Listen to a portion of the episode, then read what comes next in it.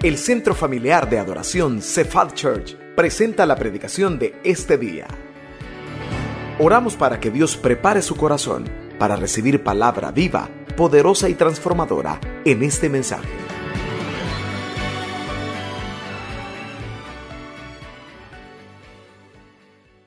Ayúdeme a orar para que sea el Señor el que nos hable en esta tarde a través de su palabra. Cierre sus ojos ahí donde está, por favor. Pero dígale a Dios que le hable. Cierre sus ojos, por favor. Padre, gracias por tu presencia. Gracias, Señor, que así como enviaste la lluvia física, puedas enviar lluvia espiritual en esta noche. Mis hermanos están aquí con hambre y sed de ti. Yo te pido que esta noche, Dios, a esta hora, tu palabra pueda venir a buen momento, caiga en buena tierra puedan permitir que el poder del Espíritu Santo haga que germine y dé el fruto que tú deseas. Que nada nos estorbe, que al contrario estemos atentos a la preciosa voz de tu Espíritu. Ministranos Dios, en el nombre de Jesús. Amén y amén. Usted sabía, yo sé que sí, pero usted sabía que Dios tiene un plan para su vida. ¿Cuántos saben eso? Y aunque no lo sepa, Dios tiene un plan para su vida. Antes que usted y yo naciéramos, Dios ya tenía un plan para nuestra vida. Y algunos hemos venido al Señor y le estamos amando quizás después de haber chocado en la vida. Hay otros que quizás comenzaron a amar y a servir al Señor y en medio de ese caminar la vida los ha chocado. Y puede ser que ahorita algunos han de chocado. Y que las cosas quizás no les salgan como usted deseaba, pero Dios tiene un plan para su vida. No hay nada que haga que el plan de Dios cambie para usted. La inseguridad de esta nación ha hecho que cada quinquenio se inventen algo. Y se van a seguir inventando y sacando planes porque quizás ha aumentado, se ha proliferado en otras cosas. Quizás a usted y a mí nos ha costado caminar con el Señor, pero el plan de Dios sigue siendo el mismo. Quiero que escuche esta historia. Hace años un joven coreano estaba a punto de morir de tuberculosis. Uno de sus pulmones había colapsado totalmente. Estaba en una cama con mucho dolor. Este joven invocaba a todos los dioses que él conocía y ninguno le respondía en su desesperación. Pero llegó un día de tanta agonía, tan desesperado, que este joven coreano estaba en su cama en el hospital, viendo hacia arriba y expresa las siguientes palabras. Si hay un Dios allá arriba, no le estoy pidiendo que me sane, sino que le estoy suplicando que me haga morir. Esas fueron sus palabras. A las horas andaba una jovencita coreana de una iglesia en ese hospital y pasó de largo por la puerta, por la habitación de este ya desahuciado joven con tuberculosis pero sintió algo en su corazón, como un imán cuando pasó por esa puerta. Esta joven años después dijo, esa puerta tenía un amor inexplicable que me estaba jalando. Tocó la puerta, abre la familia del joven ya desahuciado y la chica dice, ¿habrá algo por lo que quieren que ore? Entra y le dice la familia, por favor ayúdenos a orar por nuestro hijo, ya está desahuciado. Y la jovencita hizo una oración. Y en la oración dijo, enséñale a este joven que tus planes no están cambiando. La jovencita salió. Años después la jovencita se dio cuenta que por quien había orado, era Paul John Cho, el pastor de la iglesia más grande del mundo. Dios ese día le enseñó a Paul Jong Cho que él tenía un plan para su vida y que la tuberculosis no iba a detener ese plan, que solo estaba sobreviviendo con un pulmón, pero que Dios tenía un plan que nada podía detenerlo. Yo quiero en esta noche hablar de ese tema que está ahí. Se acordó de tu promesa. Dios se acordó de tu promesa. Vaya conmigo a la Biblia, a Éxodo capítulo 24. Se lo van a proyectar en pantalla. Éxodo capítulo, perdón, Éxodo capítulo 2, versículo 24. Éxodo 2, 24. Éxodo 2, 24. Éxodo capítulo 2, verso 24. Como siempre le suplicamos, mantenga su Biblia abierta para que usted pueda tomar alguna anotación y posteriormente releer el pasaje y recordar qué fue lo que Dios habló a su vida. Éxodo capítulo 2, versículo 24. ¿Lo tenemos? Dice así la escritura. Y oyó Dios el gemido de ellos. Y, ¿qué dice? Se acordó de su pacto con Abraham, Isaac y Jacob. Solo dice eso. Se lo leo una vez más. Y oyó Dios el gemido de ellos y se acordó de su pacto con Abraham, Isaac y Jacob. Cuando usted y yo podamos leer en la escritura esta frase, se acordó, quizás viene a nuestra mente la idea que Dios se había olvidado de ellos. Es más, cuando usted y yo usamos esa, me acordé, Quizás usted y yo no nos acordábamos de algo. A veces vamos en la calle, alguien nos saluda y, y hacemos la cara, no me acuerdo quién es usted. Porque esa es una frase muy común para hacer referencia a que algo hemos olvidado. Pero en este verso el escritor sagrado no estaba diciendo que Dios se había olvidado de Israel. Pero sí hace referencia a algo. Dice, se acordó del pacto ¿De cuál pacto Dios se acordó?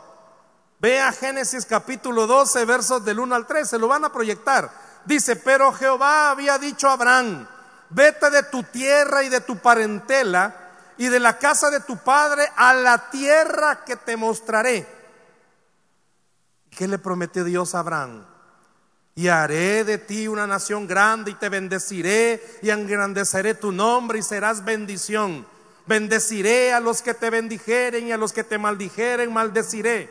Y serán benditas en ti todas las familias de la tierra.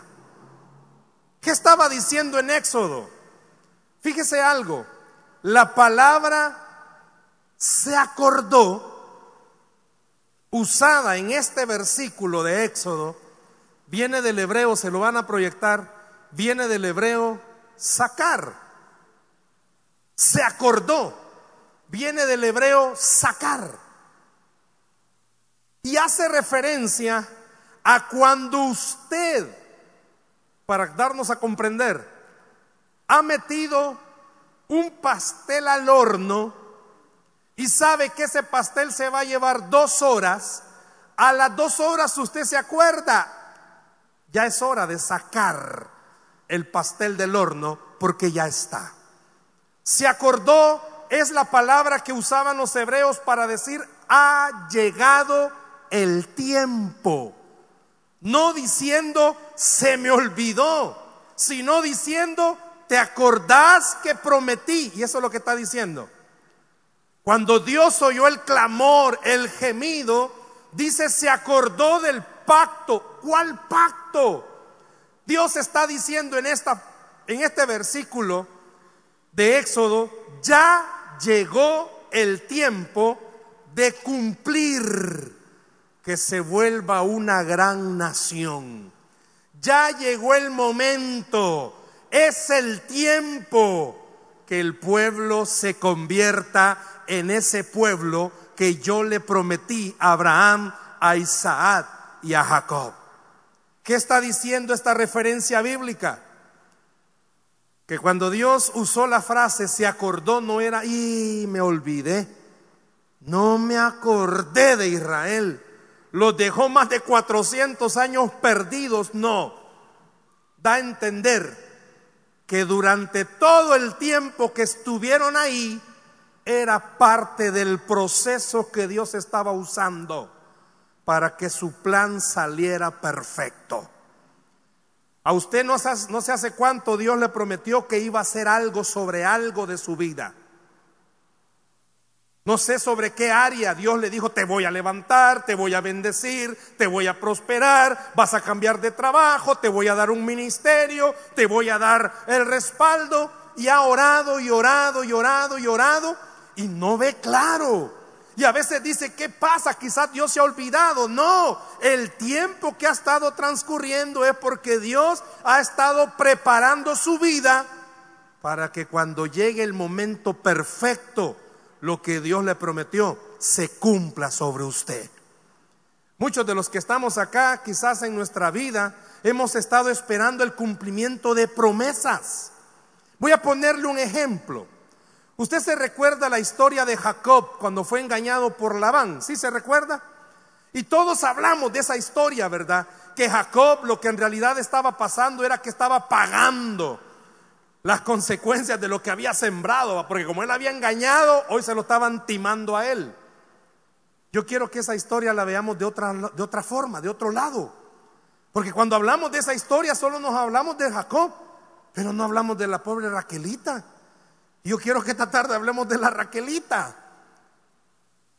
Usted si ha leído bien ese pasaje, usted descubre que los dos quedaron flechados que la Raquelita con Jacob, los dos nomás se vieron flechados.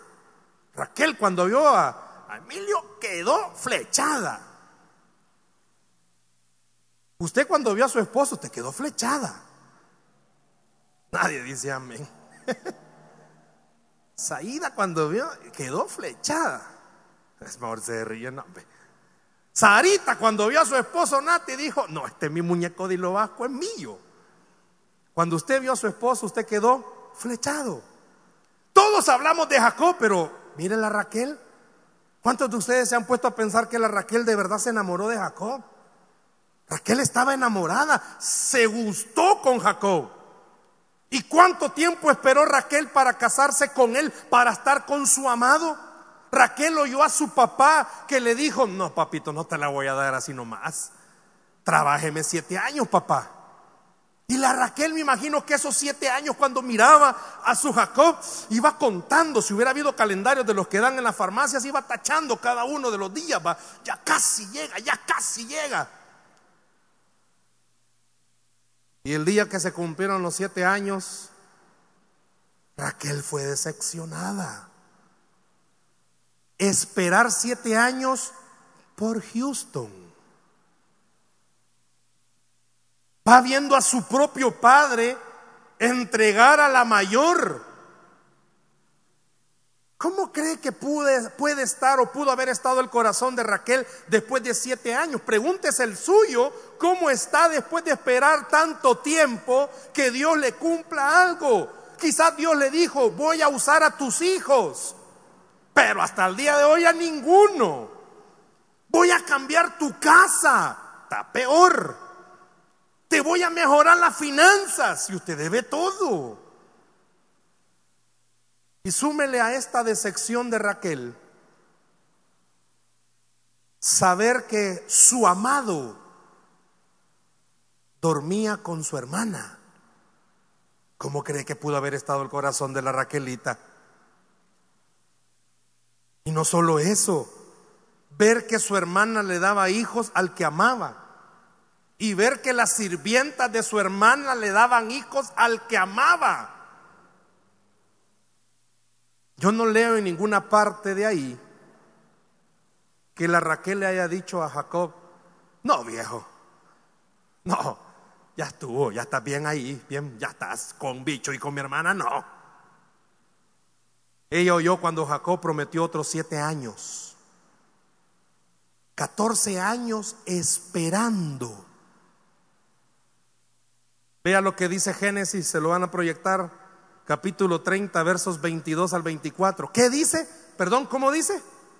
No, léalo fuerte conmigo. Y se acordó Dios de Raquel y la oyó Dios y le concedió hijos. Dios no estaba ocupado diciendo, pobrecita, esta ya se casó con el hombre. No, llegó el momento. Llegó el instante para que se cumpliera lo que Dios estaba prometiendo. ¿Qué había prometido? Haré de ti, ¿qué dijo? Una gran nación. ¿Y qué tiene que ver con esto, hermano? Ah, es que la Raquelita dio a luz a quién? A José. Y de José viene nuestro Señor Jesucristo. Raquel y Jacob no entendían que esos 14 años eran Dios preparando. Usted y yo no entendemos que el tiempo que se ha, entre comillas, tardado Dios, en realidad lo que ha estado haciendo es preparando. Usted lo ha leído, lo ha dicho, Dios no es hombre para que mienta, ni hijo de hombre para que se arrepienta. Si a usted Dios le ha prometido algo, crea en esta tarde a través de esta palabra, va a llegar el momento en el cual Dios pronuncie y se acordó y diga su nombre. Ha llegado el momento que lo que Dios le prometió a usted, ha llegado el momento que se cumpla. Si Dios a usted le ha prometido sacarlo, pasarle del mar rojo, crea, Dios es poderoso él no se ha olvidado de usted, simplemente está preparando el día para que usted pueda decir con toda confianza, Jehová se acordó de mi promesa, Jehová se acordó de mi vida. Se acordó Dios de Raquel, llegó el momento, pero no queda hasta ahí nomás. Muchos de los que estamos aquí esta noche, seamos honestos, hemos perdido quizás fe como las cosas no se están dando. Quizás usted ya ni ánimo tiene de orar por eso. Señor, ya no quiero estar soltero y ora y ora y nada. Usted mira por todo y llega un nuevo compañero al trabajo y quizás usted dice, Señor, será. Cuando va viendo que es un gran diablo, no, no es ahí, Señor. Llega un nuevo vecino, ay, será, no. Dios le ha prometido algo. Y va a llegar el momento en el que usted también diga, Dios se acordó de mí. No sé cómo está su fe en cuanto a esperar en las promesas. Tal vez, repito, su fe está siendo bien tocada. Mujeres estériles que dijeron nunca iban a dar a luz. Quizás nunca lo he comentado. Mi esposa cuando es joven, más joven, ella tuvo varios poliquísticos y le dijeron que no podía tener hijos. Y allá andan, corriendo, jugando. Hace poco le tocaba su control anual. Fuimos. Y gracias a Dios la persona que hizo el control lo hizo tan perfecto, lo que nunca no habían hecho. Y le dijo, mire qué ovarios más sanitos. Porque lo que Dios hace lo hace bien en el tiempo correcto. No crea que Dios, usted se le ha escapado de las manos. Yo le pedí permiso al hermano Cristian, él es parte del equipo de trabajo que tenemos en la red. Hace nueve meses Dios permitió que se quedara sin trabajo él y su esposa. Bueno, tu esposa diez meses. Los dos se quedaron sin trabajo. Y el viernes en la reunión de matrimonios yo le hacía el comentario y le decía, nueve meses ya, eso, eso es parto ya, le decía. Y yo le dije, dame permiso a mencionar algo. Dios se acordó de tu promesa. Sabe que mañana va a firmar ya contrato para trabajar. ¿Por qué? Porque Dios se acordó de su promesa. Nueve meses, hermanos. Tienen dos hijos. Y los dos sin trabajo. Este brother ha tocado puertas. Desde el primer día no se quedó sentado. Comenzó y dijo, no voy a poner, voy a hacerme Uber. Y has trabajado, ahí han dado de un lado a otro, esperando que Dios se acordara de su promesa. Sabe que el viernes, lo que no suele pasar, el viernes hablando con él me dice, pero fíjate que estoy orando, porque todavía, bueno, tengo que ver algunas cosas. Terminamos tipo 10 de la noche, justo le cae el mensaje de la persona que lo va a contratar. y le dice, ya está todo. Lunes firmamos. Nueve meses, en los nueve meses hemos visto muchas cosas. ¿Qué ha visto usted en todo el tiempo que ha estado esperando? ¿Sabe? Dios ha estado preparando el terreno para que la bendición sea grande para su vida.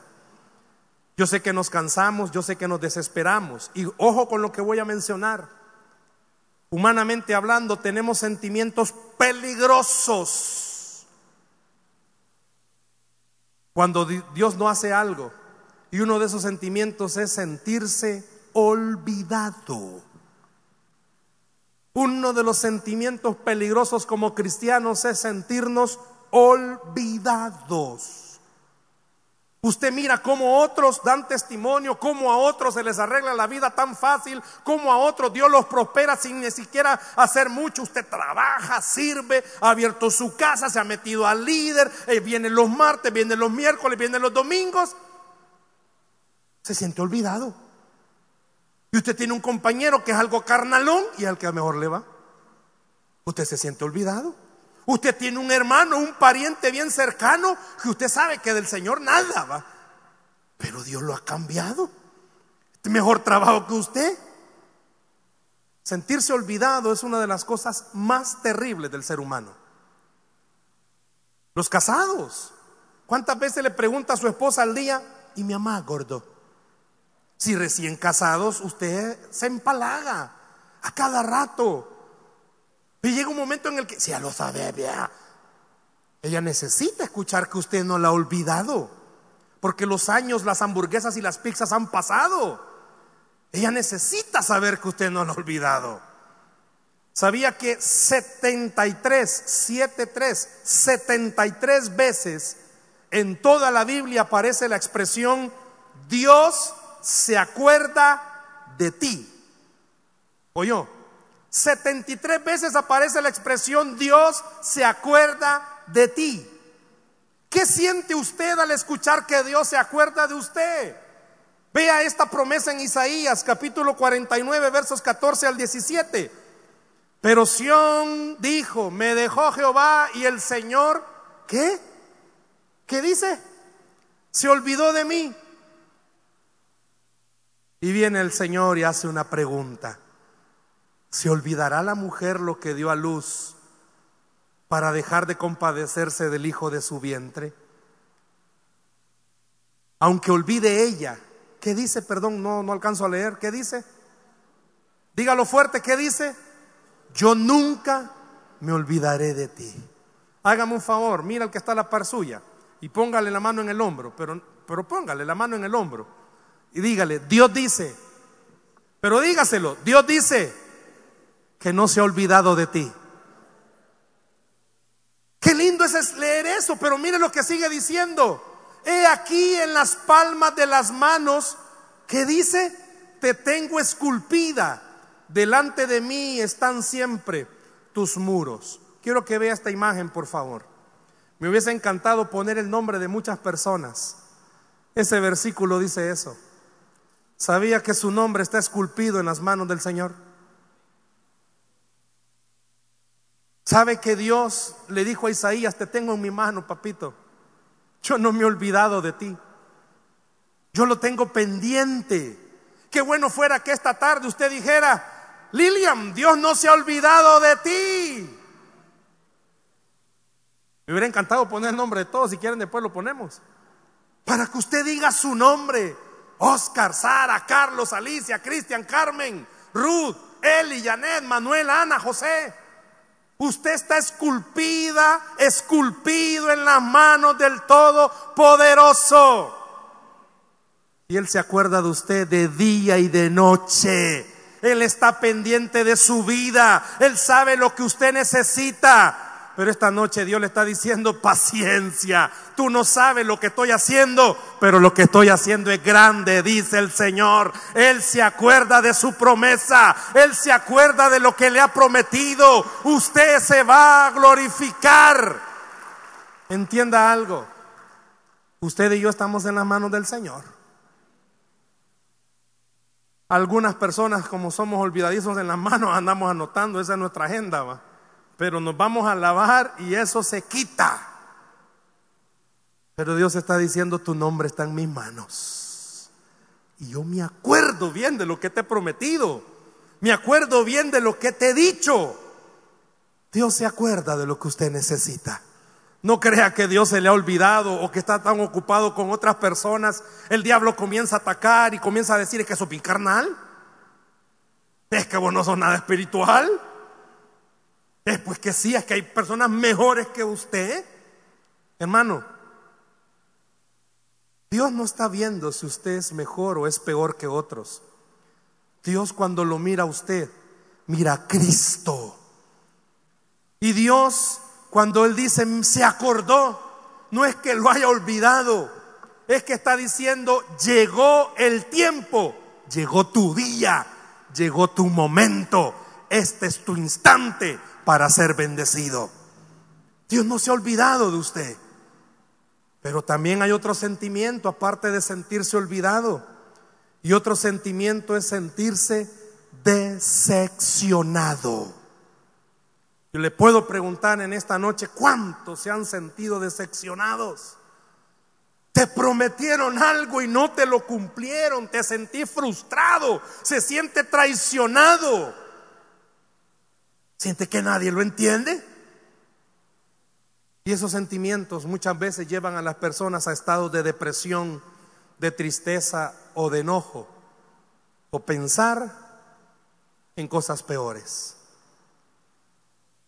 Usted se levanta todas las mañanas y mira su problema. Si usted deja que su corazón olvide que Dios tiene cuidado de usted, fácilmente se levanta triste, fácilmente se levanta decepcionado, fácilmente quiere tirar las cosas, fácilmente ya no quiere seguir. Anda todo el día y mira que las cosas no se solucionan o peor se ponen fácilmente. Somos tendenciosos a sentirnos amargados, decepcionados.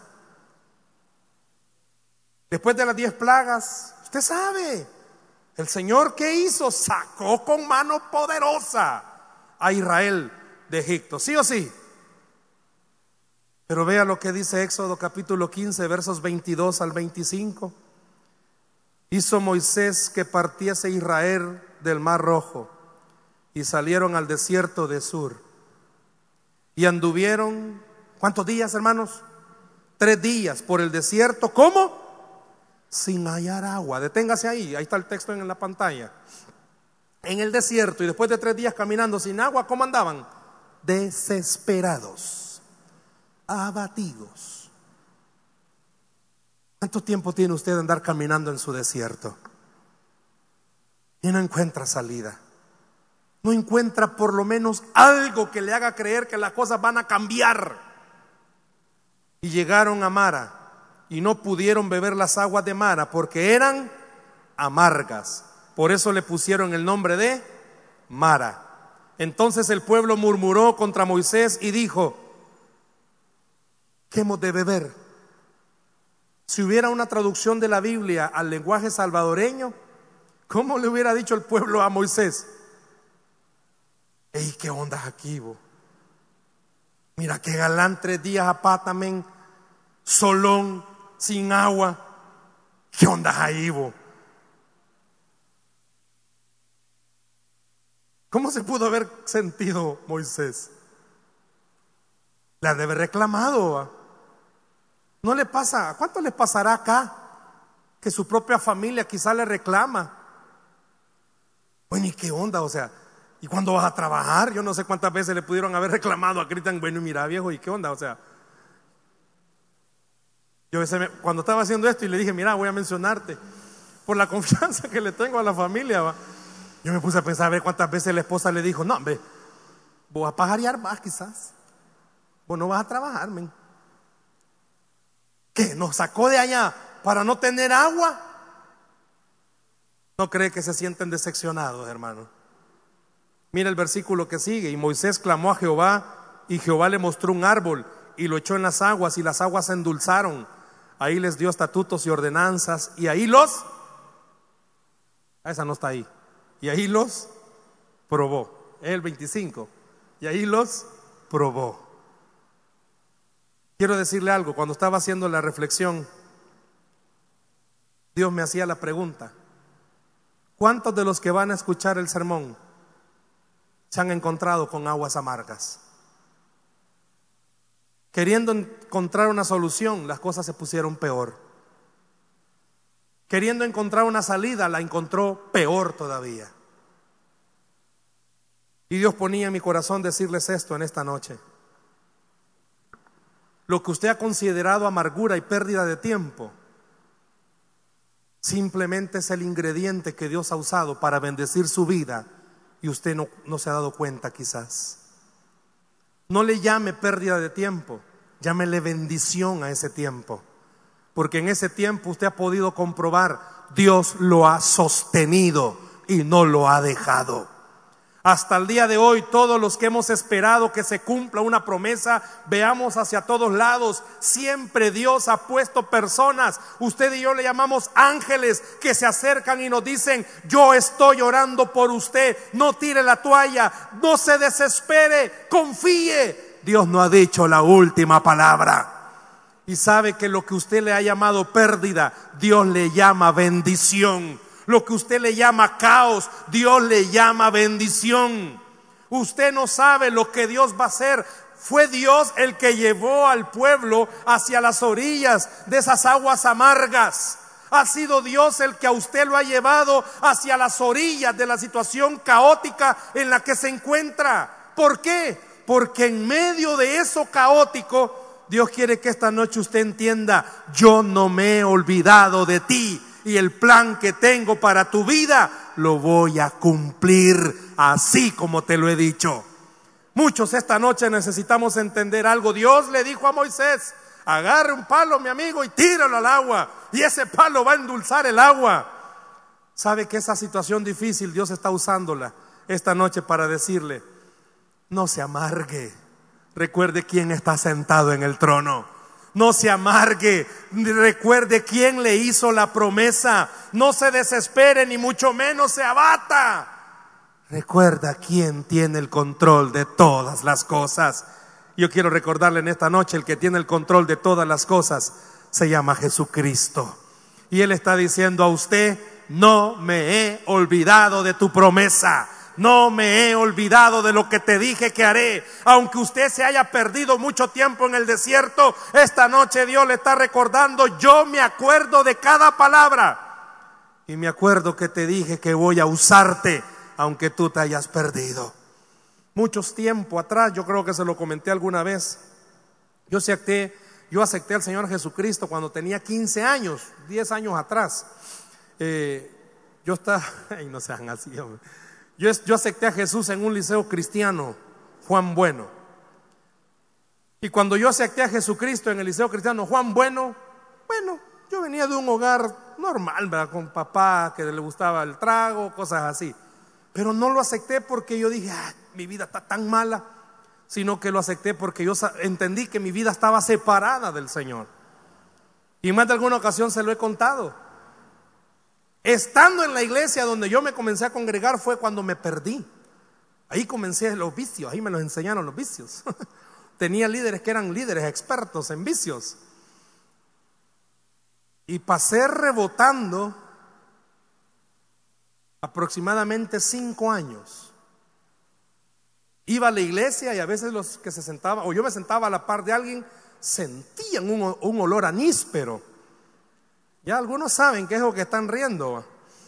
Los que no saben, sentían un olorcito a guaro. Los que yo me sentaba, yo iba al culto dominical, ¿va?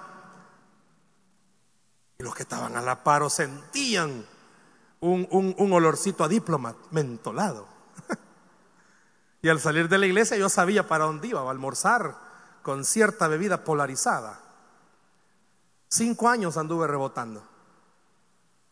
Y un día Dios me dijo, literal, se acordó de mí, de lo que me había dicho, vas a ser pastor.